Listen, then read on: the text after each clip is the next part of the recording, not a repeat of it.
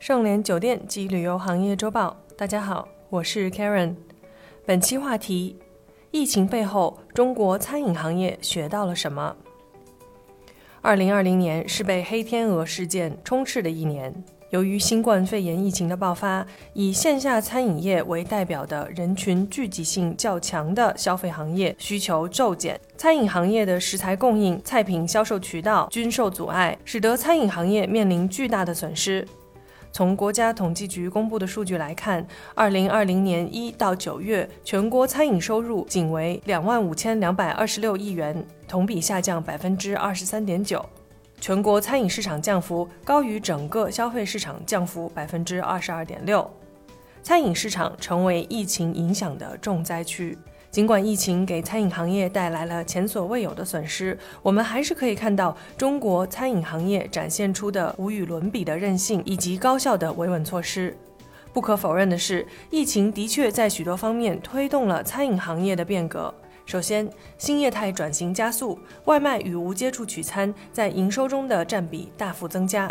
据此前美团研究院和中国饭店协会联合发布的《中国外卖产业调查研究报告》预测。二零一九年全年中国外卖行业交易额达到六千零三十五亿元人民币，约占同年餐饮业总收入的百分之十五。而今年受疫情影响，这一比例将大幅上升，有可能达到百分之三十至四十左右。豫园文化餐饮集团负责人称，目前各个门店均有美团和饿了么的平台外卖业务，每个品牌都上线了自己的社区粉丝群。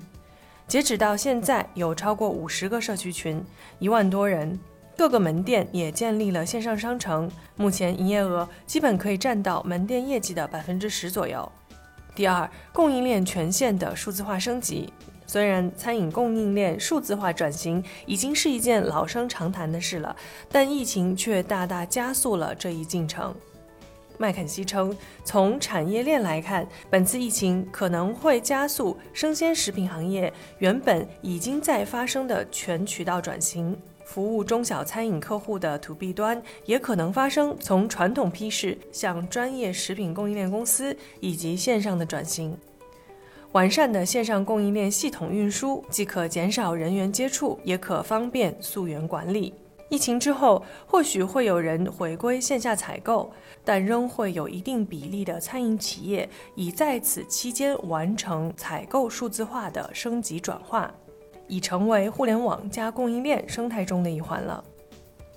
纵观餐饮行业在疫情间面临的种种困难。总而言之，还是归结在现金流的问题上。西北餐饮创始人贾国龙在二零二零年初曾公开表示，受到疫情影响，西北四百家线下门店已经基本停业，仅保留了一百多家外卖业务。预计在春节前后一个月，损失达到七到八亿元，而企业账上的现金流更撑不过三个月。像西贝这类的国内头部餐饮集团都奇米折乱。更不用提那些我们视野之外的小生意了。德勤中国的调查显示，受疫情驱使，约百分之六十五的企业开始加强日常资金管理和调度，以缓解资金短缺的困境，并通过一系列措施管理自己的运营资金及现金，包括现金流监控与运营资本管理。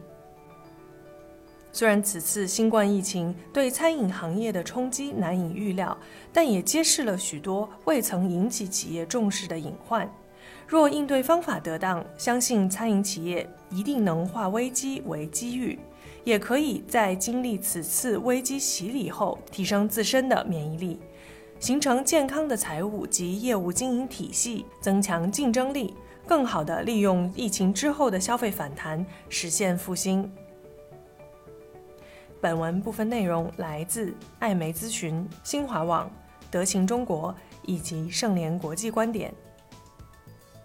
感谢收听本期内容。如果喜欢节目，请别忘了为主播分享一下。我是 Karen，我们下周见。